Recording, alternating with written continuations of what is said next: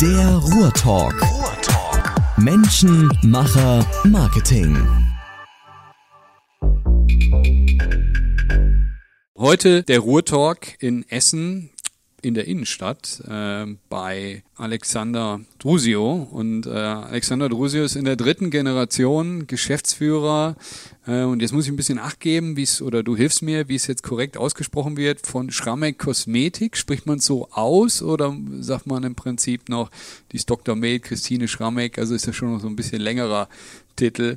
Ähm, wie wird's richtig ausgesprochen? Wo, wo bin ich hier überhaupt? Ja, Kai, äh, ist korrekt. Ähm, Dr. Med Christine Schramme Kosmetik ähm, äh, ist der richtige Firmenname, beziehungsweise der volle Name ist dann auch noch Dr. Med Christine Schramme Kosmetik GmbH und Co. KG. Ja, da wird's richtig lang. Das, das ist in der Tat so lang, dass das auch äh, in den wenigsten Formularen in die in dafür vorgesehenen Felder passt. Ja. Ähm, wir sagen eigentlich äh, Dr. Med Schrammek äh, in Kurzform immer äh, das Med dazu, um eben auch diesen medizinischen Hintergrund noch ein bisschen rauszubringen. Äh, und ja, es ist eigentlich immer ein Mix aus Dr. Schrammek und Dr. Med Schrammek. Äh, und damit können wir ganz gut, ganz gut leben. Genau. Und ihr stellt Kosmetik her oder produziert Kosmetik? Was, was sagt man da? Genau, korrekt. Also wir entwickeln und vertreiben Kosmetikprodukte. Ähm, wir selber stellen die nicht her. Also wir haben hier keine Produktionsanlagen in der Essener Innenstadt äh, im, im, Keller stehen. Äh, wir haben allerdings natürlich eine Entwicklung, also Forschung und Entwicklung und vor allem unter der Ägide meiner Mutter, die ja Dermatologin ist, äh, entwickeln wir die Pflegeprodukte und Behandlungen hier im Haus selber und vertreiben die in Deutschland sowohl an Kosmetikinstitute, Spas und Ärzte, mhm. äh, mittlerweile auch an Kunden direkt, also über den E-Commerce-Kanal und international tatsächlich in mittlerweile über 66 Länder sind unsere Produkte und Behandlungen ja. verfügbar. Da gehen wir nachher im Detail nochmal ein bisschen, äh, bisschen stärker drauf ein. Sag mal, wann wurde das Unternehmen gegründet? Ja, das ist eine sehr gute Frage. Ähm, das wurde von meiner Großmutter äh, ins Leben gerufen und äh, so den ganz genauen Gründungszeitpunkt, der lässt sich da schwer nachvollziehen, äh, denn sie ist da so ein bisschen reingeschlittert. Äh, es war so in den 50er, 60er Jahren und zu einem Zeitpunkt, wo das insbesondere für Frauen sehr unüblich war, äh, unternehmerisch tätig zu sein tatsächlich, ähm, hat sie sich eben hier angefangen, äh, im kosmetischen Bereich sozusagen selbstständig zu machen. Und äh, alles das, was es heute ist, also die Produktentwicklung und auch die Behandlung etc., das kam dann alles so nach und nach. Äh, also so das äh, tatsächliche Gründungsdatum ist 1958 äh, ähm, und ja, wie du ganz richtig gesagt hast, mittlerweile eben die dritte Generation schon. Ja, ja. und jetzt sitzen wir oder sind wir hier in, in Essen, Innenstadt und, und wie viele Mitarbeiter arbeiten hier im Unternehmen? Ja, wir sind hier ähm, an, wir haben zwei Standorte. Also mhm. einmal hier der Standort, wo wir sitzen, direkt in der Essener Innenstadt am quasi am, am Kennedyplatz. Ähm, hier sind 40 Mitarbeiter und dann haben wir noch einen Logistikstandort, der ist äh, quasi zwischen Rüttenscheid und Bredeney. Äh, und da haben wir nochmal vier Mitarbeiter bzw. Mitarbeiterinnen, die dort den kompletten Logistikumschlag machen, sodass wir ja also 45 Köpfe zählen, würde ich sagen. Ähm, allerdings äh, natürlich nicht alle Vollzeit. Okay. Und was sind das so für Jobprofile? Also ich sag mal, was, was sind das für Mitarbeiter, die hier arbeiten? Ja, ist sehr äh, heterogen, würde ich sagen. Also ähm, für uns ist das äh, also sehr vielfältig, äh, denn wir haben eben die verschiedenen Vertriebskanäle, in denen wir unterwegs sind. Also äh, die Endkunden sprechen wir natürlich äh, ganz anders an als unsere Kosmetikinstitute oder die Ärzte. Und im Ausland, also das internationale Geschäft ist äh, nochmal eine andere Liga. Und die Hintergründe hier eben von unserem Team, auf welches wir auch sehr stolz sind, äh, die sind tatsächlich auch sehr, sehr, sehr unterschiedlich. Also ähm, mit der Frauenquote haben wir eher kein Problem. Das, okay, das kann ich mir vorstellen, ja. Das, das funktioniert bei uns ganz gut. Ähm, Wo liegt die? Bei 95 Prozent? Ja, ja, mhm. 95 bis 98 Prozent, würde okay. ich sagen.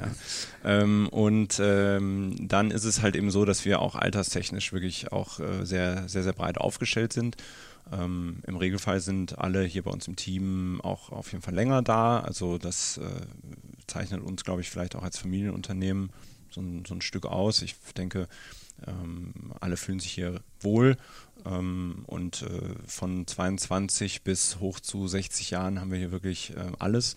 Und die Hintergründe, ja, das ist wirklich ganz gemischt. Business, äh, natürlich kosmetischer Hintergrund. Also wir haben eben auch einen Stab von Kosmetikerinnen, die von der fachlichen Seite uns natürlich hier die, die einzelnen Fachbereiche bei uns ähm, beraten und auch betreuen ähm, kaufmännischen Hintergrund, ähm, äh, Logistikhintergrund. Also das ist wirklich ganz, ganz bunt gemischt. Querbeet, ja. Und wie alt bist du jetzt, Alexander? Ich bin 36. Ja. Mhm. Und war für dich schon von Anfang an klar, Mensch, ich werde das irgendwann mal übernehmen? Oder war es für deine Eltern, war es für deine Mutter klar, dass du das irgendwann mal übernehmen wirst? Ja, ähm, das war, glaube ich, weder für meine Eltern klar noch für mich klar. Ähm, Tatsache ist, meine Schwester und ich, ich habe eine Schwester, die ist äh, vier Jahre jünger als ich, die jetzt auch im Unternehmen. Ähm, äh, Tatsache ist, dass das vielleicht auch so ein bisschen das Wesen eines Familienunternehmens ist, dass wir immer irgendwie mit dem Unternehmen auch aufgewachsen sind. Ja, also das äh, hörst du ja wahrscheinlich auch häufig äh, in, in, Unternehmergesprächen oder bei eben Familienunternehmen, dass das schon irgendwie immer mit am Küchentisch sitzt, das Unternehmen. Und, und diskutiert genau, wird, klar. Ja, ja, und, ja. und genauso war es bei uns. Also meine Mutter hat das von meiner Großmutter ja übernommen und ähm, hat äh, das auch weiterentwickelt und meine Schwester und ich, wir waren immer in wechselnder Intensität, glaube ich, im Unternehmen äh, beschäftigt. Also zu mhm. Schulzeiten irgendwie Pakete im Lager gepackt als Ferienjob und später so äh, studienbegleitend würde ich sagen, dann die vielleicht die, die etwas anspruchsvolleren äh, strategischen Fragestellungen behandelt. Und ähm, für mich war eigentlich auch nach dem Studium klar, dass es erstmal nicht das Unternehmen ist, sondern dass ich definitiv was, was anderes machen muss und, und, und mir anschauen muss. Und das war für also bevor du dann hier hinkommst, oder? Genau, mhm, korrekt. Mhm, ja. Und das war für meine Eltern, glaube ich, auch äh, fein und äh, auch klar. Und ich glaube, die waren auch ganz, äh, ganz dankbar darüber und auch ganz glücklich, äh, ja. dass ich nicht quasi äh, qua Berufssohn äh, hier ins Unternehmen eingestiegen bin, sondern äh, erst nochmal was anderes gemacht habe. Und bei meiner Schwester ist es äh, eigentlich auch dasselbe.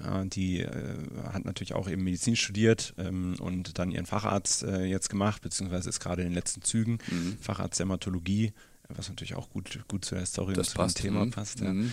Und das ist schon, glaube ich, wirklich gut außerhalb des Unternehmens auch Erfahrungen zu sammeln und äh, Herausforderungen zu meistern und auch mal Probleme zu sehen mhm. ähm, und, und äh, dieses Know-how dann hier einfach einzubringen, glaube ich. Mhm. Und du hattest mir gerade kurz im Vorgespräch gesagt, also sind hier in Essen. Du hast gesagt, du bist in, in, in, Dortmund geboren, du bist in Essen aufgewachsen, lebst aber selbst gerade in Köln. Ja? Das ist korrekt. Ja, also fährst du jeden Tag sozusagen die Strecke von, von, von Köln nach Essen? Ja, tatsächlich mache ich das mhm. und äh, jedem, dem ich das sage, der äh, hat auch immer äh, empathisches Mitleid. Ja, ähm, ja äh, tatsächlich ist es aber so. Also seit ich hier im, in das Unternehmen eingestiegen bin, ähm, pendel ich die Strecke von Köln nach Essen. Mhm. Fairerweise nicht jeden Tag, weil ich dann auch nicht dann fünf Tage die Woche hier, hier im Büro bin. Ne? Ich bin halt auch äh, extrem viel auf Reisen, wie gesagt, 66 Länder im Ausland, ja. äh, da, da, bin ich eben auch viel unterwegs. Aber so netto würde ich sagen schon drei, vier Tage die Woche und mache das mit dem Zug ja, mhm. von Köln aus. Da muss ich fairerweise sagen, das funktioniert besser, als ich dachte, aber es ist tatsächlich so Tür zu Tür äh, pro Strecke anderthalb Stunden jeden Tag. Ja. Okay. Hat wahrscheinlich ein bisschen damit zu tun, wie dann auch so dein Karriereweg verlaufen ist und wo du dann auch gearbeitet hast. Aber das, das wollen wir jetzt so ein bisschen, ein bisschen aufarbeiten. Du hast ja gerade gesagt, also deine Schwester hat gesagt, sie hat Medizin studiert. Ähm, du selber hast ja nicht Medizin studiert, sondern ich habe bei dir im, im, im Lebenslauf äh, gesehen, dass du an der WAU bei Koblenz, Wallander, ja. äh, warst, was ja so ein bisschen so die, die, die Kaderschmiede der, der deutschen Startups irgendwo ist oder galt. Ich weiß nicht, ob es noch aktuell so ist, aber ähm, eine ganze Zeit lang, um ja so zwischen 2000 bis 2015, glaube ich, ja. ähm, sind schon viele Gründer äh, von dieser Universität gekommen, äh, gekommen. Und ähm, ja, du hast dich für die WHU entschieden. Was, was waren da damals die Hintergründe oder was war der Grund dafür? Ja, ähm, das stimmt. Ähm, ich habe einen kaufmännischen Hintergrund und äh, habe an der WHU studiert und äh, dort auch meinen Abschluss gemacht. Ähm, äh, also die, eine bewusste Entscheidung, äh, muss ich fairerweise sagen, war das eigentlich gar nicht, sondern für mich war eben nach der Schulzeit und äh, Zivildienst, den ich tatsächlich noch gemacht habe, mhm. ähm, tatsächlich so ein bisschen die Frage, wie, äh, was, was soll ich tun, wie soll es weitergehen? Das, da, da stehen ja, glaube ich, alle, alle Abiturienten oder Schulabsolventen irgendwie vor der Frage. Und äh, meine Eltern hatten eigentlich die WHU ins Spiel gebracht ähm, und äh, hatten mir das dann halt eben mal vorgestellt. Und dann haben wir uns das neben anderen Universitäten, also das war jetzt nicht der, der einzige Plan, äh, neben anderen Universitäten auch mal äh, angeschaut mhm. und hier Infotag und ähm, weil eben auch so das Thema Unternehmertum da gefördert wird in dem Sinne. Ja? Genau, ja. Mhm. Also tatsächlich äh, bin ich unternehmerisch tätig seit äh, seit ich 16 bin. Also ich habe quasi schon zu Schulzeiten äh, unternehmerisch äh, was gemacht. Mhm heute würde man wahrscheinlich etwas großspurig sagen, Digitalagentur. Mhm. Äh, tatsächlich war das so, dass ich damals so, äh, ja, wie das zu, dem, zu den Zeiten so 2002 äh, oder 2000 bis 2002 üblich war, so äh, Webseiten gebaut habe ja. für Möbelunternehmer, Zahnärzte und ja. Co. Ja. Äh, das waren die ersten unternehmerischen Erfahrungen und da habe ich schon gemerkt. KMU und Mittelstand ausgestattet. Ja, ne? Äh, mhm. KMU und Mittelstand ausgestattet, Neuland, Internet damals alles noch. Ähm, und da habe ich schon gemerkt, dass das Unternehmerische mir auf jeden Fall Spaß macht und ähm, glaube ich auch liegt ein Stück weit. Mhm. Und ähm, da ich eben auch für mich persönlich nicht so 100 Prozent äh, sagen kann, okay, ähm, in, in, in welche Richtung soll das gehen, zu dem Zeitpunkt halt eben, äh, habe ich mir dann auch irgendwie gedacht, naja, das Handwerkszeug, was man dort an der WHU halt mitbekommt, gerade wenn man sagt, okay, selbst wenn ich jetzt noch nicht das 100% weiß, was es ist, aber das Unternehmerische ist es, äh, dann ist das auf jeden Fall ein sehr guter Background, auf dem man aufbauen kann. Also das war, würde ich sagen, eine sehr rationale Entscheidung. Ähm, ja, und äh, dann wurde ich auch direkt reingeworfen. Äh, das war damals noch der Diplomkaufmann. Heute ist das ja alles äh, mhm. Bachelor- und Masterstudiengänge. Mhm. Diplomkaufmann, 80 Studenten waren wir damals, also es war eben auch eine sehr überschaubare äh, Größe noch. Heute ist das ja an der WU ja auch alles ein bisschen anders. Aber das waren vier Jahre, vier intensive Jahre, ein mhm. Jahr im, im, Ausland auch und ähm, das hat schon Spaß gemacht. Also so Wo bist du im Ausland gewesen? ähm, Im Ausland war ich tatsächlich, äh, also äh, jeweils ein Semester. Mhm. Äh, das war Belgien in äh, Löwen an der Universität mhm. und äh, dann war ich auf Mallorca und ah, ja. äh, war, war dort an der Schlechtere Orte. Hm. Da, absolut, ja, gibt, gibt schlechtere Orte. Ähm, ja, Lebenslauf technisch äh, war das natürlich vielleicht auch für manche Kommilitonen schwer nachzuvollziehen, mhm. äh, die dann sehr ambitioniert irgendwo in die Beratung oder ins Investmentbanking damals noch wollten. Ja. Da ist äh, Mallorca natürlich äh, auf dem Lebenslauf vielleicht ein bisschen schwierig. Ähm, für mich persönlich war es allerdings eine wirklich super Zeit. Also es waren, glaube ich, sieben Monate äh, auf Mallorca. Ich habe in Palma gewohnt, in der Altstadt, äh, in der WG mit, äh, mit, mit zwei Spaniern zusammen. das, das war schon super. Also mhm. fachlich, inhaltlich weiß ich jetzt nicht. Ähm, aber persönlich und so fürs Leben war das, glaube ich, schon wirklich eine, eine, super und eine ziemlich einmalige Zeit. Gute Zeit. So, und dann, ich wollte jetzt nicht alles durchgehen, aber ich glaube, dann stand, glaube ich, irgendwie Henkel äh, als, als Station an und dann ging es nach Berlin zu Rocket. Korrekt. Rocket Internet und ähm, ja, jetzt so ein bisschen so die Frage, wahrscheinlich vielen Zuhörern sagt das etwas, manchen halt vielleicht halt eben nicht. Und, und Rocket ist ja im Prinzip so und war und ist äh, heute ein bisschen anders aufgestellt als damals, aber ich sag mal so, die haben ein Startup in dem Sinne nach dem anderen aus, aus äh, äh, dem Boden gehauen. Und äh, ich sag mal, dem Ganzen stehen vor die Samper-Brüder, ja. ähm, die ja auch so ein bisschen Legendenstatus haben, die, ja, ich glaube, so ihr erstes größeres Geld in dem Sinne äh, damit verdient haben, dass sie Alando damals an Ebay verkauft haben, im Prinzip ein Ebay-Clone. Äh, dann haben sie Yamba aufgebaut, Klingelton, äh, Klingeltöne, ähm, wird, wird vielen noch was sagen. Und dann waren sie auch so mit die ersten Investoren bei StudiVZ. Okay.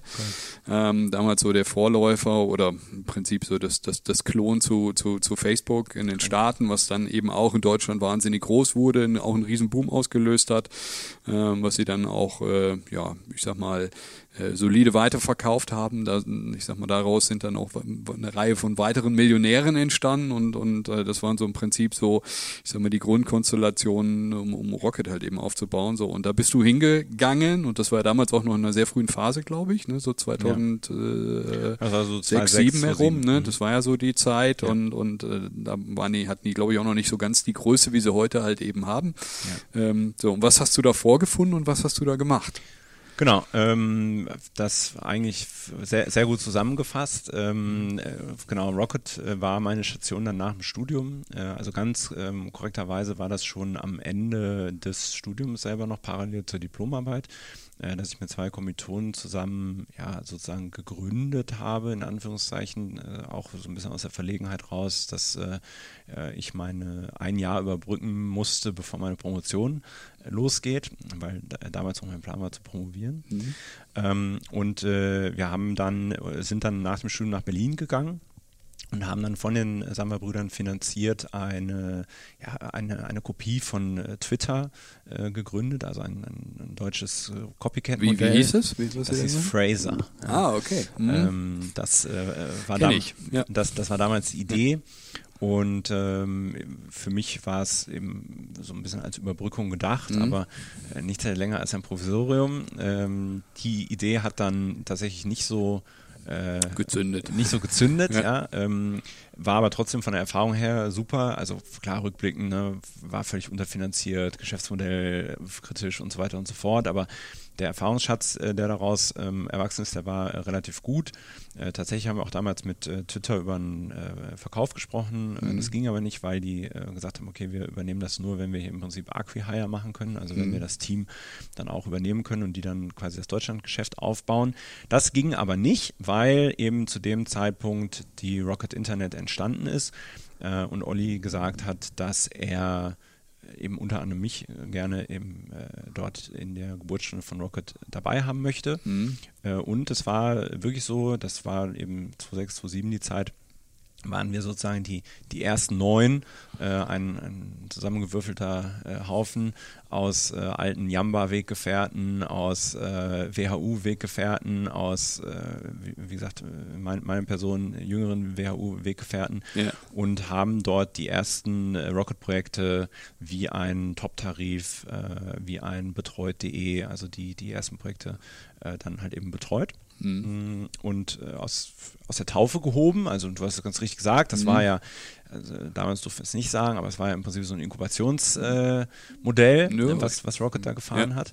Oh, Company Builder. Und ähm, ja, das war natürlich eine super Zeit. Viele, viele unterschiedliche Verticals, Industrien gesehen, mhm. äh, in jede irgendwie das äh, operative, aber auch strategische Know-how eingebracht, sehr viele Gründer halt eben kennengelernt. Also das war wirklich eher so von der von der operativen Seite, gar nicht so die, die Finanzseite her und war eine spannende Zeit, denn es war eben auch so, dass die, die Geburtsstunde des Ökosystems in, to in Berlin. Total. Und ich meine, wenn man da jetzt weniger Bezug zu hat, aber ähm, zum, zum Thema Internet, zum Thema Startups, ist ja wirklich so, du hast da dreieinhalb Jahre gearbeitet. Ich sag mal, da herrschte ein Tempo und eine Frequenz und, und ein Wachstum, äh, in dem Sinne mit allen Vor- und Nachteilen, die irgendwie auch dazugehören, darf man auch nicht verschweigen, dass ja schnelles Wachstum auch, auch, ich sag mal, durchaus hier und da halt eben auch Nachteile hat.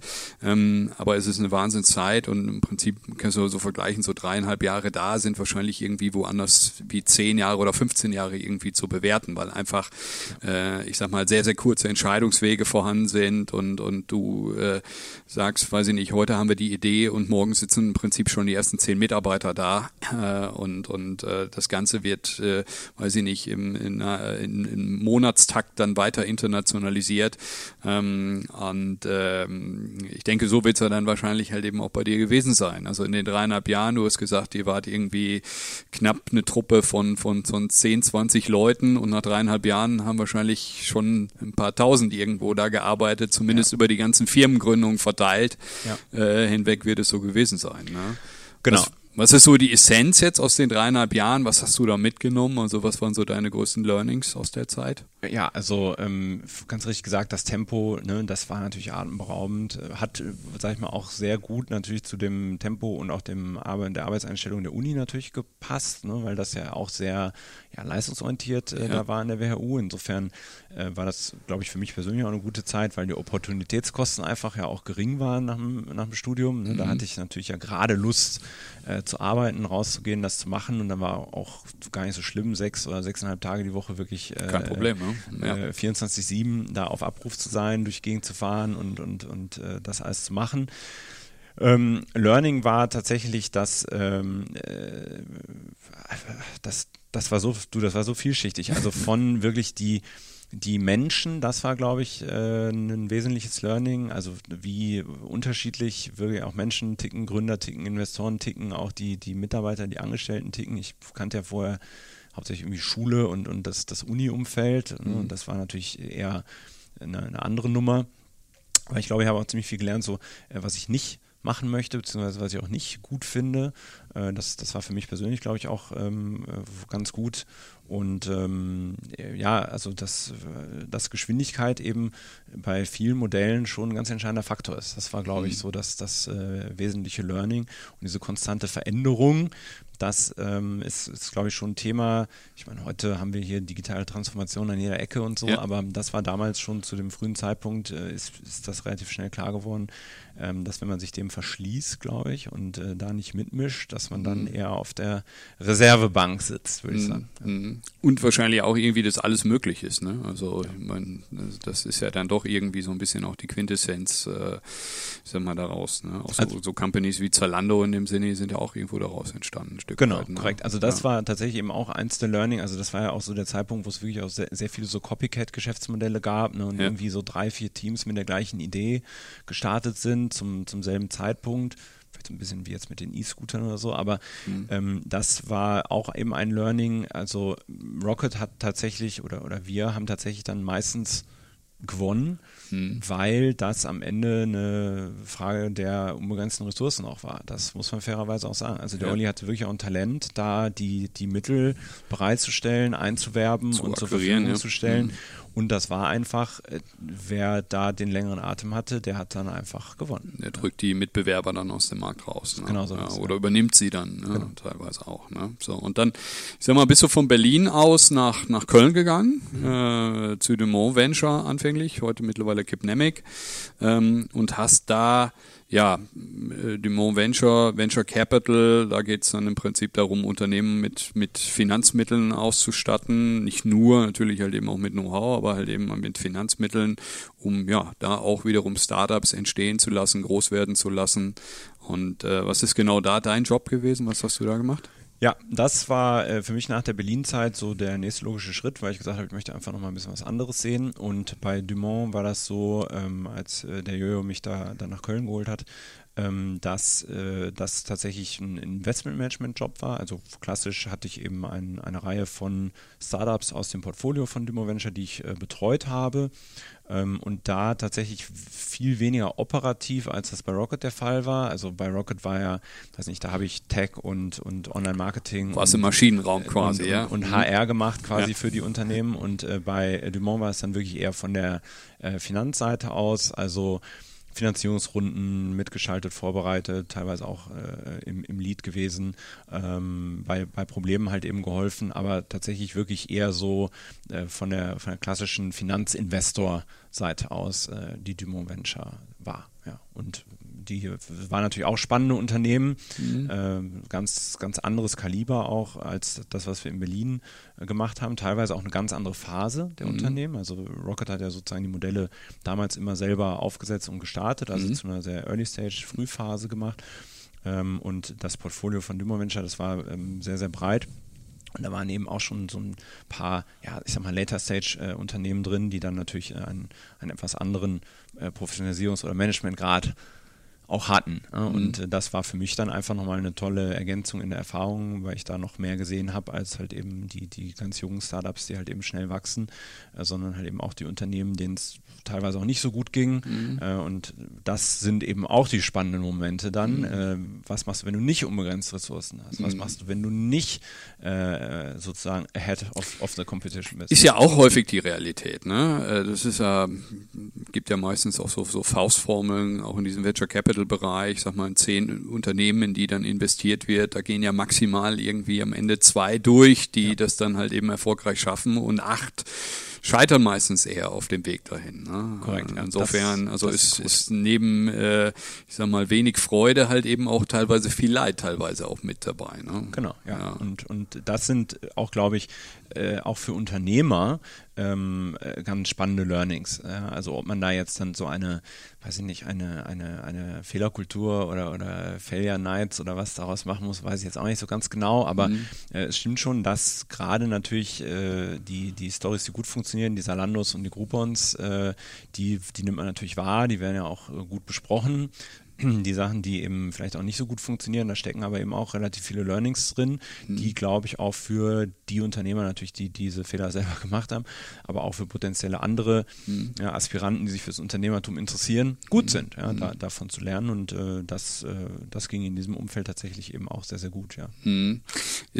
Gibt es ja da auch immer, ich sag mal, Geschichten ähm, und, und, und, und die da erzählt werden, sag mal, ähm, du hast es gerade angesprochen, Fehlerkultur, dass die vielleicht in Deutschland halt eben noch nicht so angekommen ist. Teilweise in den USA, gehen wir in Silicon Valley oder halt eben auch in andere Bereiche hinein, ist ja häufig auch so, dass wenn da irgendwie zwei Bewerber irgendwo da sind, entscheidet man sich unter Umständen halt eben eher für den, der vorher schon mal gescheitert ist, weil er dann eigentlich daraus meistens irgendwie die Learnings gezogen hat, als äh, für den, bei dem das irgendwie alles äh, wie im Schnürchen lief und, und der vor kaum Herausforderungen irgendwo ja. auf seinem Weg stand. Ne? Ja, also absolut. Also insofern.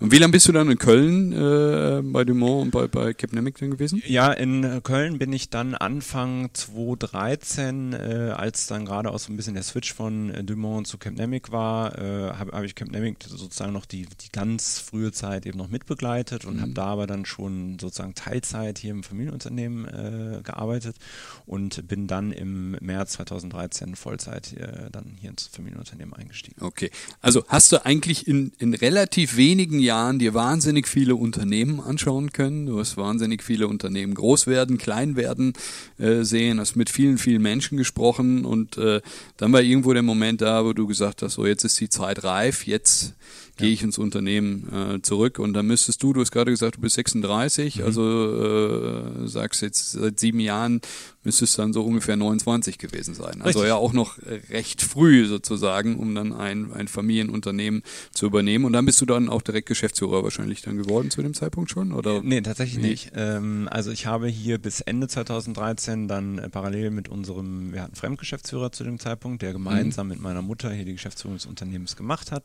Ja. Ähm, habe ich das äh, parallel gemacht und habe hier sozusagen im, im Marketing gearbeitet und äh, bin dann äh, zu Anfang 2014 äh, habe ich dann hier die Geschäftsführung auch übernommen, auch gemeinsam mit meiner Mutter. Also wir sind auch weiterhin beide äh, äh, Geschäftsführer.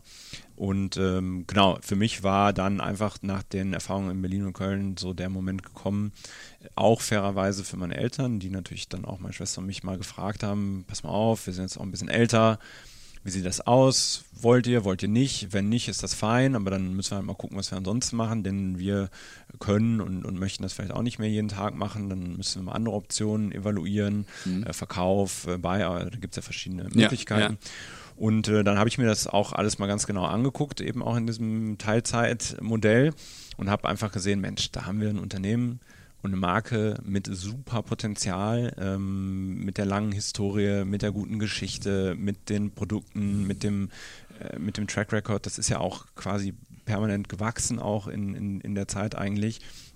Ähm, ich glaube, da steckt noch so viel Potenzial drin, äh, das wäre dumm, das nicht zu heben. Mhm. Und äh, das war für mich dann der Grund, warum ich gesagt habe, mit den Erfahrungen, die ich gemacht habe, glaube ich, können wir das äh, Unternehmen noch mal eine ganze Ecke weiterbringen. Mhm. Und das möchte ich gerne versuchen. Mhm. Weil, wie du schon sagst, ich meine, es wäre auch eine Idee gewesen. Du hattest ja damals schon im Prinzip deine ersten Startup-Erfahrungen, auch wenn die dann nicht so funktioniert haben. Aber ich sag mal, das ist ja für Gründer durchaus üblich, dass man da ein paar Anläufe nimmt, ja. dass du dann nach der Zeit sagst, Mensch, komm, jetzt mache ich nochmal was ganz Eigenes. Oder ja. ich sag mal, meistens ist ja so, jeder hat so ein paar hundert Ideen irgendwo im Kopf. Und wenn man schon mal ähm, Startup-Gründer war, dann äh, und gerade halt eben auch mit, mit, mit deinem Background, dann weiß man ja auch, wie es geht. Und, und, und das Kontaktnetzwerk ist da ja. und, und wo man Geld einsammeln muss, weiß man dann wahrscheinlich halt eben auch. Also ja. du äh, allen voran. Ähm, von daher, das war aber keine Option, also an der Stelle. Ähm, ja, eine gute Frage. Mhm. Ähm, das wäre tatsächlich ein guter Zeitpunkt gewesen, weil äh, ja, ich glaube, mehr Zugang und, und Netzwerk und so weiter, das äh, hatte ich an keinem anderen Zeitpunkt wie äh, zu diesem Zeitpunkt. Aber also ganz äh, ehrlich auch war das für mich keine, keine richtige Option. Ja. Ähm, auch weil ich da ja auch nicht so die die Idee oder so dieses passionierte Modell ja hätte, sein dann, ne, ne? wo, wo ich gedacht hätte, das macht jetzt wirklich Sinn. Ja. Ja. Und irgendwie das 300. Social Network oder äh, E-Commerce, äh, was zu dem Zeitpunkt da angesagt war, das war definitiv nicht mein, äh, nicht, nicht mein, nicht mein Weg. Ja. Ähm, und äh, auch fairerweise für mich dann auch von der persönlichen Seite auch ein bisschen, ja, wie soll ich sagen, aus ein bisschen vielleicht die ja, auch die, die ethische Frage, also nicht aus einem irgendwie Pflichtbewusstsein heraus, aber Mhm. das Unternehmen, das stand ja und da hätte ich auch mich, glaube ich, nicht so wohl gefühlt, Ja. äh, zu sagen, Mensch, ich sehe viel Potenzial, das ist auch super, Ja. ähm, aber, weiß ich nicht, 35 Mitarbeiter, äh, ist mir egal, verkaufen jetzt alles, Ja. ähm, hat mein Großmutter, meine Mutter gemacht, äh, Ja. schieben wir jetzt erstmal vom Tisch Ja. äh, und dann sitze ich irgendwie da und mache ein völlig wertloses Social Network oder so. Also das war für mich dann, glaube ich, auch so ein bisschen aus meiner eigenen, ja, weiß nicht, moralischen oder, oder ethischen Sichtweise auch, wo ich dann halt eben gesagt habe, weiß ich nicht, das, das äh, ne, kann ich im Zweifel immer noch machen dann auch, ja, vielleicht ist dann der Zugang nicht mehr so gut oder sowas, aber Ja. ähm, ich äh, glaube, dass das jetzt der richtige Moment ist, ähm, das, äh, das, das Pferd zu wechseln Okay. äh, und in den sozusagen in den äh, deutlich langsameren Mittelstand äh, zu Ja. gehen. Ja. So, und jetzt schauen wir aber nochmal auf Schrammeck drauf. Also, ähm, du hast gerade ähm, was zur, zur, zur Gründung erzählt, wie lange es euch schon gibt, welche Mitarbeiter und wie viele äh, hier im Standort sind, wo ihr überall äh, hinliefert. Und äh, ich sag mal, werfen wir mal einen Blick auf das Sortiment. Wie viele Produkte habt ihr hier, die, die ihr produziert? Wir haben 90 Produkte, also wir Mhm. haben äh, im Prinzip 90 äh, Einheiten ähm, für, also das sind als Pflegeprodukte. Mhm. Äh, also wir machen nur pflegende Kosmetik, keine, keine dekorative Kosmetik, also kein Make-up, kein Lippenstift, kein äh, äh, Haare oder so, sondern wirklich äh, vor allem eben für Gesicht und Körper äh, die Mhm. Produkte. Und ähm, durch den dermatologischen Hintergrund sowohl meiner Mutter als auch meiner Schwester äh, haben wir eben ganz klar auch einen medizinischen Hintergrund bei unseren Produkten. Also es sind Kosmetikprodukte, keine Medizinprodukte, aber ähm, sozusagen Problemlöser. Ja? Ja. Also alles, was wir hier machen, äh, hat einen klaren Nutzen und einen klaren Sinn, löst halt eben die Probleme der, äh, der Menschen, was natürlich auch ganz, ganz schön ist, um ehrlich zu sein, wenn, man, äh, wenn man sich das überlegt. Und das ist dann so Faltenreduktion, äh, glatte Haut oder wie muss ich mir das jetzt so als Laie in dem Sinne vorstellen? Also Ja. was, was, Genau, also welche äh, Probleme werden gelöst? Genau, korrekt. Also äh, klar, Anti-Aging-Falten ist natürlich ein Evergreen. Ähm, äh, auch in Zeiten von Instagram-Filtern äh, ist trotzdem der Wunsch natürlich da, eben gut auszusehen. Und die Hautprobleme, die können wirklich sehr vielfältig sein. Also klar, ne, mit dem Alter Anti-Aging, das ist natürlich, äh, glaube ich, äh, relativ äh, offensichtlich, aber es gibt eben auch Hautprobleme, ähm, unreine Haut, ja, also Pickel, Akne, das äh, betrifft eben ja sehr viele junge Menschen halt eben auch. Äh, das ist ein Hautproblem. Hyperpigmentierung wird ein zunehmendes Hautproblem, also ne, durch, durch Sonne äh, induziert halt eben entsprechende farbliche Veränderungen der Haut. Ähm, äh, trockene Haut ist ein, ist ein Evergreen, äh, also das, ja, wie, wie gebe ich meiner Haut halt eben genügend Feuchtigkeit in, in den Wintermonaten, ist zum Beispiel auch sehr wichtig eben für Anti-Aging. Ähm, und äh, ja, da haben wir sozusagen für eben all diese Fälle entsprechende Lösungen, äh, die, die klassischerweise eben bei der Kosmetikerin erhältlich sind, also wir sind wir kommen als Marke ganz klar aus dem Fachhandel. Also Ja. die, die Kosmetikinstitute, Spas und auch ein paar Ärzte, die halt eben mit uns arbeiten Mhm. und äh, sind mittlerweile allerdings, wie gesagt, auch, auch im Direktvertrieb äh, erhältlich, also online, rein Online, mhm. rein online. Ja. Ja. Also ich, wenn ich mir jetzt so ein bisschen so die Distributionskette anschaue oder die, die Kanäle anschaue, dann, dann nehme ich auch, dass das wahrscheinlich auch ein bisschen höherpreisig ist. Also ich sag mal, eure Produkte, die ihr verkauft, ja. Richtig. Also wir sind nicht, äh, ich würde sagen, wir sind nicht super Premium, aber wir sind definitiv eher Premium. Äh, super Premium, klar, da hast du Marken wie La Prairie oder, oder La Mer oder sowas, die dann irgendwo äh, 250 bis 400 Euro den Tiegel kosten. Was kostet das bei euch? Hm, Bei uns äh, würde ich sagen, kostet so im Schnitt irgendwie zwischen 30 und, und 50 Euro. Ähm, je nachdem, also äh, so normale Reinigungsprodukte, die gehen auch irgendwo bei 18 Euro los. Äh, unser teuerstes Anti-Aging-Produkt kostet 120 Euro. Also das ist so die Range, in, in der wir uns bewegen. Und äh, das, das funktioniert für uns eigentlich auch ganz gut, da die tatsächlich das auch so ist, dass die Produkte, die wir äh, anbieten, auch das ist ein bisschen die DNA unseres Unternehmens, Mhm. Äh, auch ein ganz klare, ganz klares Leistungsversprechen auch äh, haben. Also das ist nicht so, dass wir irgendwie sagen, hier äh, noch eine Bodylotion, die gut riecht oder äh, hier irgendwie dein, dein Aftershave-Produkt oder mhm. so, da glaube ich, sind die DMs und die Rossmanns und die Bayersdorfs äh, dieser Welt ganz gut äh, unterwegs und versorgen die Menschen mhm. auch. Äh, wir sind wirklich halt eben dafür da, dass wir sagen, Produkte, die wirklich auch einen hohen Wirkstoffanteil haben, die klinische Studien haben, was auch die Wirksamkeit angeht, das ist für uns halt eben ganz wichtig. Okay, und das ist auch so ein bisschen der Unterschied jetzt so, also ich sag mal, zwischen, zwischen den teuren und den günstigeren Produkten. Also das ist ja. jetzt nicht nur Marketing in dem Sinne, ja, sondern wirklich auch die Inhaltsstoffe, die sind differenziert zu, zu den eher preiswerteren Produkten, oder? Ja, definitiv. Also es kommt mhm. natürlich immer so ein bisschen darauf an, welche Marken du dir anguckst. Ne? Mhm. Ähm, es ist tatsächlich so, ähm, äh, dass äh, am, am, Ende des Tages you get what you pay for. Das, mhm. das sagen wir auch immer. Und da gibt es schon ganz klare Unterschiede. Also ich sag mal, wenn du jetzt äh, natürlich auch keine Hautprobleme hast und irgendwie eine, eine, eine einfache Haut hast und, und keine spezielle Pflege brauchst, mhm. dann kannst du natürlich auch irgendwie Produkte aus der Drogerie nehmen und, und die kosten vielleicht irgendwie 6, 6, 7 Euro oder sowas und das, das mag für dich auch ganz gut funktionieren. Nur es ist einfach so, auch egal welche Skaleneffekte oder also wie, wie, viel Stück du hast und so, für irgendwie 2, 3, 4 Euro im Verkauf mhm. kannst du einfach kein gutes Hautpflegeprodukt machen. Okay. Punkt. Also mhm. das, das ist einfach so. Mhm. Und natürlich können wir uns am anderen Ende des Spektrums auch darüber unterhalten, ob die 400 Euro für den Laferit-Tiegel dann irgendwie leistungsmäßig gerechtfertigt sind. Mhm. Weiß ich nicht, will ich auch gar nicht bewerten. Mhm. Ähm, nur die Kurve zwischen Preis und wirklich Produktqualität, mhm. die verläuft sehr lange ziemlich proportional, würde ich sagen. Und mhm. ähm, dann, und oben flacht sie dann vielleicht ein bisschen ab. Ähm, aber es ist tatsächlich so, dass das der Unterschied ist. Also die Marken in der professionellen Kosmetik, die man jetzt vielleicht eben nicht aus dem Douglas, DM und Rossmann mhm. kennt. Mhm. Ähm, da da gibt es zum Beispiel neben äh, Dr. Schrammeck, weiß ich nicht, gibt es zum Beispiel Barbour, die äh, einigen ja auch mhm. ähm, vielleicht ein bisschen bekannter ist, ja. oder weiß ich nicht, Dr. Grandel oder, oder Eckstein oder so. Ähm, die äh, liegen alle so ein bisschen in dem Preissegment, ähm, kommen eben auch, sag ich mal, aus der, aus der Kabine auch, denn neben den Produkten ist ja in der professionellen Kosmetik auch ganz stark dieses Ökosystem ne, aus Behandlung und Heimpflegeprodukten. Das, das okay. ist ja ganz, ganz stark verzahnt. Und äh, das unterscheidet sich natürlich schon von L'Oreal oder, oder Bayersdorf oder äh, vergleichbaren Marken, die natürlich eben auch sehr große Marketingaufwände haben, ganz klar. Ne? Also wenn du da, sag ich mal, dein, dein Produkt für drei Euro ins Regal stellst und Eva Longoria auf dem Billboard hast, dann äh, das, das muss man ja irgendwie finanzieren natürlich schon. Mhm. Äh, und die haben natürlich auch signifikanten Marketing, äh, Marketinganteil, klar. Okay.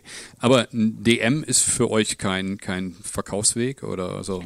Nee, also Retail, äh, DM und, und Konsorten, das würde für unsere Marke und unsere Produkte sehr wahrscheinlich nicht funktionieren, mhm. äh, weil die A für die Kanäle einfach zu teuer sind. Also beim DM wenn du dich da umguckst, da gibt es ganz wenige Produkte, die, sag ich mal, jenseits der 25 Euro sind. Äh, das würde für uns nicht funktionieren. Und Sublabel oder sowas lohnt sich nicht, oder? Ja, also da gibt es natürlich Marken, die das halt eben machen und dann mhm. da auf, auf Skaleneffekte gehen, aber wir wollen uns lieber auf das fokussieren, was wir können. Also wir sagen halt eben hier dermatologischer Hintergrund, Problemlöser, mhm. Fachhandel, das ist, das ist unser Scope. Ähm, und auch, also wir sind ja eine vergleichsweise kleine Organisation, eben auch mit, mit 40, 45 Köpfen. Ja. Ähm, da möchten wir uns lieber auf das fokussieren, was wir gut können und äh, die, die Kosmetikerinnen und eben die Kunden im In- und Ausland bestmöglich versorgen. Ähm, so der, der kurzfristige ähm, Gain, den wir da mit dem Handel äh, erreichen könnten, das äh, passt, glaube ich, einfach nicht so zu, zu, unserer, zu unserer Unternehmens-DNA, selbst ja. wenn wir das unter einer anderen Marke machen. Würden. Okay, und du hast gerade schon Marketingkanäle auch angesprochen. Ich sag mal, in dem Umfeld, du hast gerade vorhin mal auch Instagram eingeworfen. Ich habe bei euch auf der Facebook-Seite, auf, auf der Instagram-Seite gesehen, ihr seid selber auch, weiß ich nicht, Glamour Shopping Week, bunte äh, äh, Beauty Days, bei solchen Veranstaltungen aktiv. Das ist schon, und, und der Instagram-Account wird regelmäßig bespielt. Also das ist schon ein sehr wichtiger Kanal für euch. Ja, ja das ist äh, vollkommen richtig. Ähm, das ist ein sehr, sehr wichtiger Kanal. Äh, das hat sich natürlich auch ein bisschen geändert als wir direkt an die Endkunden auch herangetreten sind. Mhm. Das machen wir seit acht Jahren. Ähm, und da, das war für uns ja auch ein Learning in der Kommunikation. Also wie wie sprechen wir eigentlich die, äh, die, die Endverbraucher und, und Konsumentinnen an? Ähm, klar gibt es natürlich welche, die unsere Marke aus der professionellen Kosmetik kennen, mhm. aber eben der, der Großteil, also 99 Prozent äh, der Bevölkerung äh, nicht. Ja. Und da war es für uns eben auch, sag ich mal, über die Zeit ähm, mit, mit sehr vielen Learnings verbunden, okay, wie machen wir das? Also klassischerweise bei der Kosmetikerin war das so, da hattest du deine Fachmedien, da hast du dann Printmedia geschaltet gehabt immer mhm. und hattest eben zwei Messen so pro Jahr. Ne? Das waren die Fachmessen, also hier die Beauty in Düsseldorf, ja. ist ja ein bestimmter Begriff, und ähm, Beauty Forum in München waren das halt eben für uns. Das waren so die Fachmessen, auf denen wir immer waren und ja, da hast du eben die, die Kosmetikerin getroffen und Neukunden akquiriert. So, das war, glaube ich, eine eine sehr beschauliche Zeit. Da wusstest du genau, wo, wo stecke ich halt eben mein Geld rein. Da gab es eben die zwei Kanäle und ähm, äh, fertig. Heute ist das tatsächlich eher gerade bei den, bei den Endkunden eben sehr, sehr breit gefächert. Und für Beauty ist Instagram natürlich ein super relevanter Kanal. Also äh, für dekorative Kosmetik tatsächlich, glaube ich, noch einen Tacken mehr als für Pflegekosmetik, mhm. aber ähm, am Ende auch die, die Kosmetikerinnen sind ja auch in den Kanälen unterwegs. Ne? Die sind ja genauso Anwenderinnen auch wie eben die Kundinnen von ihnen. Und äh, damals war das eben, als wir angefangen haben, Facebook sehr stark, um, um eben auch die Endkunden auf die Marke aufmerksam zu machen. Denn wir haben nicht Budget es gehabt, irgendwie äh, TV-Media oder Out of Home oder sowas halt eben mhm. zu machen. Und mhm. dann war halt eben Facebook mit den Targeting-Optionen, äh, die Marke halt eben vorzustellen, ja, also äh, wirklich eher Push-Kommunikation zu machen. Mhm. Ähm, das, das war für uns der Kanal. Heute ist das mehr Instagram tatsächlich, also mhm. Facebook, da das ist eher Influencer auch, oder? Ja, also mit Influencern arbeiten wir auch zusammen, mhm. äh, allerdings alles non-paid. Also die, okay. mit denen wir zusammenarbeiten, ähm, das äh, sind, sag ich mal, ja, Schrammeck-Fans, ähm, die das aus äh, Überzeugung machen. Das war uns immer relativ wichtig, dass wir da nicht sagen, okay, irgendwie hier Produkte in die Kamera gehalten, mhm. 1000 äh, Euro pro Posting, sondern ähm, das war für uns so, dass wir eigentlich immer auch über unser Netzwerk ganz gute Zugänge hatten zu, sag ich mal, Celebrities im weitesten Sinne. Äh, äh, bei mir in Köln, in, in, äh, wo, wo, ich mit meiner Frau wohne, da ja. gab es halt eben auch Influencer, die im selben Haus gewohnt haben, die auch ein bisschen bekannter sind. Und äh, da haben wir dann eben auch mal, weiß ich, eine Produkttüte vorbeigebracht. Also so lief das immer. Okay. Die, mit denen wir gearbeitet haben, die, ja. die stellen die Marke dann äh, auch mal vor, aber das ist, das ist alles non-paid. Äh, und das ist bei uns eben so ein, ein Baustein der Strategie, aber nicht so, wie das vielleicht so die, die, die FMCGler machen, die dann ihr, ihr Shampoo oder das neue Milka-Produkt oder sowas damit Hunderte und Tausende. Ja, das, das, das, das machen wir nicht. Nee. Einspannen, okay. So, und jetzt ähm, bist du in der dritten Generation und äh, wohin führst du das Unternehmen? Was sind deine Pläne? Was, was, was willst du anders machen oder was hast du schon anders gemacht? Ja, also ich hoffe sehr, dass, dass ich schon einiges anders gemacht habe. Mhm. Ähm, tatsächlich äh, ist das so, wie, wie misst du halt den Erfolg? Also wenn wir uns die Zahlen angucken, dann mhm. können wir, glaube ich, überall einen Haken hintermachen. Also okay. jetzt in, Verrate die Umsatzzahlen? Oder? Die Umsatzzahlen äh, ver verraten wir nicht, äh, aber also ich sag mal, achtstellig ähm, mhm. ist es dann schon. Mhm. Ähm, da hat sich gut entwickelt und haben auch jedes Jahr definitiv eine Schippe draufgelegt und natürlich wachsen manche Kanäle schneller als andere Kanäle ähm, bei uns, das, das ist ganz klar. Ähm, aber wir sind mit den Zahlen wirklich sehr, sehr zufrieden. Das hat sich gut entwickelt. Also mhm. Haken hinter. Mhm. Ähm, für mich persönlich ist Erfolg allerdings auch, also nicht nur die Zahlen, sondern auch, wie, äh, wie ist eigentlich die, die Zukunftsperspektive auch des Unternehmens. Also ähm, gehe ich jetzt hier irgendwie rein und, und pflück da die, die ganzen Früchte ab und irgendwann ist der Baum leer, ja, oder mhm. äh, dünge und, und gieße ich den Baum, damit er halt größer wird und äh, wir vielleicht alle gemeinsam in der Zukunft mehr, mehr Früchte ernten können. Und mhm. das gelingt uns, glaube ich, ganz gut. Also wir haben in den letzten sieben Jahren das, das Unternehmen äh, deutlich ähm, ja, modernisiert.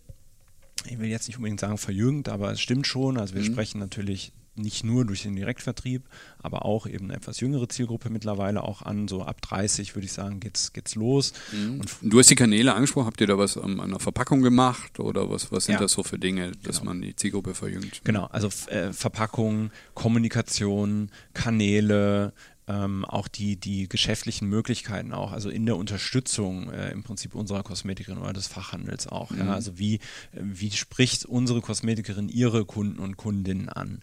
Ähm, wir haben ganz stark auch auf Qualität gesetzt. Also früher haben wir gesagt, wirklich jeder der, der nicht bei drei auf den Bäumen ist, der darf gerne unser Kunde sein. Mhm. Äh, heute haben wir da wirklich auch äh, eine, eine, einen deutlichen Qualitätsanspruch, dass wir wirklich sagen, okay, ähm, für bestimmte Behandlungen äh, ein zweitägiges Seminar ist zum Beispiel Pflicht, um wirklich das zu lernen, die, die Anwendung, die Behandlung auch selber durchzuführen.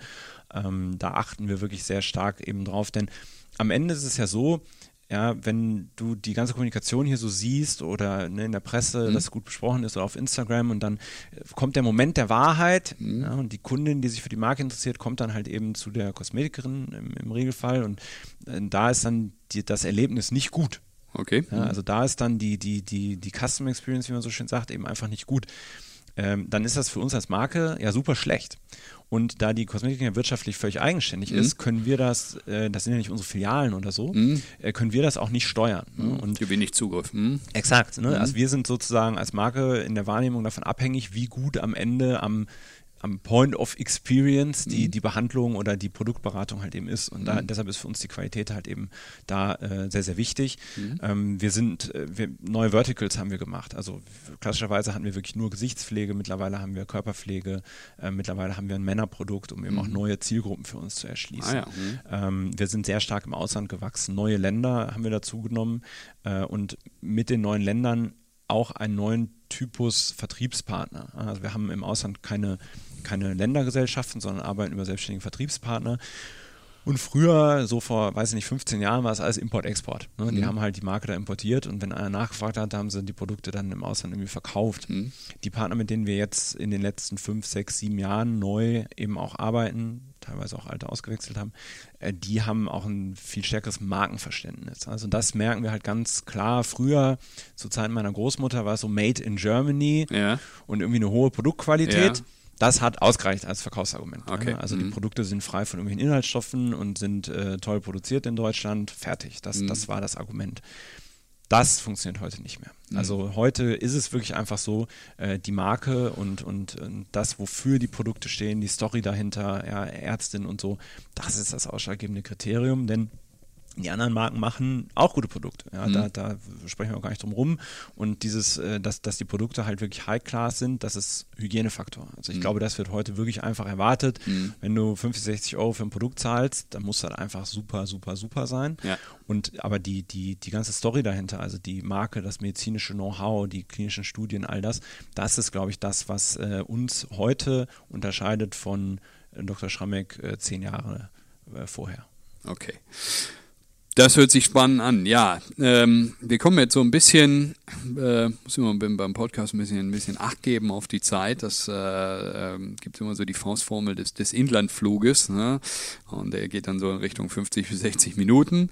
Und äh, aber zum Ende hin geht's mir auch nochmal wieder so ein bisschen äh, zurück in unsere Heimat und auch deine Heimat, obwohl du in, in, in Köln wohnst, noch deine Gründe dafür hast. Aber ähm, wenn du jetzt so ein bisschen so auf das Ruhrgebiet blickst und du hast ja klar, du sagst, du reist viel, bist viel unterwegs, aber so einen besseren Blick hat man ja teilweise auch nochmal so von außen drauf.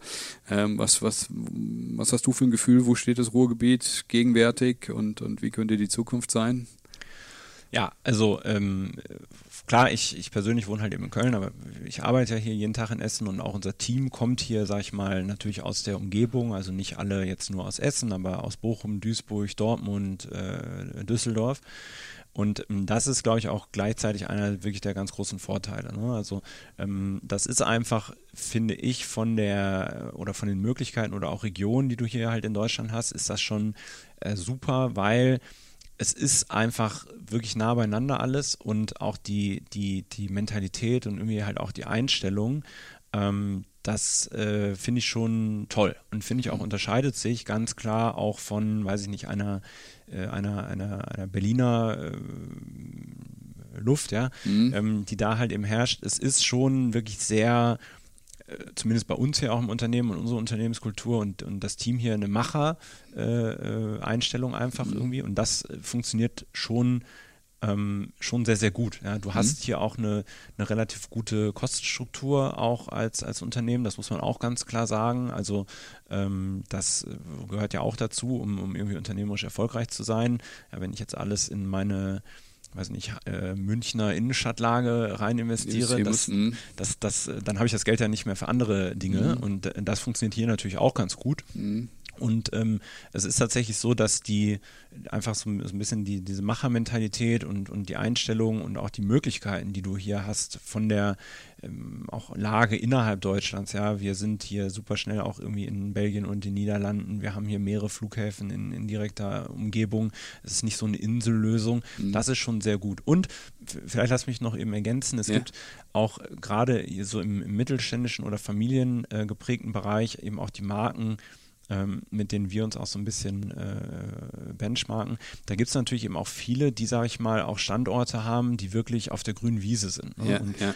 und gerade auch äh, gut Leute zu finden, ja, mit den ganzen Herausforderungen, die du heute hast, ja. das fällt dir natürlich, wenn du irgendwo in Süddeutschland im ländlichen Raum sitzt, deutlich schwieriger, okay. als das hier im Ruhrgebiet der Fall ist. Okay, okay. Ja, also das ist doch, ich sag mal, äh, positiv. Mentalität hast du angesprochen, auch so eine Kostenbalance, was, was halt eben Mieten und, und infrastrukturelle Dinge angeht. Ähm, ähm, sehr spannend. Ja, generell, also ich danke dir dafür, Alexander, für die Ausführungen. Also war auch sehr spannend. Sehr wir haben, ich sag mal so, das, das äh, Thema äh, Generation oder verschiedene Gründergenerationen innerhalb eines Podcasts haben wir bisher noch nicht so gehabt. Ja. Äh, insofern war das auch mal interessant zu hören. Äh, ich sag mal, was, was, was dann so die Motivation war oder wie du vorhin gesagt hast, dass das Unternehmen ist eigentlich ständig um dich herum und immer irgendwie am Frühstückstisch, am, ähm, beim Abendessen irgendwo irgendwo dabei. Insofern spannende Einblicke.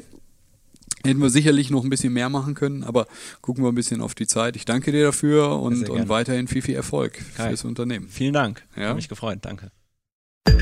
Der Ruhrtalk. Ruhrtalk. Menschen, Macher, Marketing.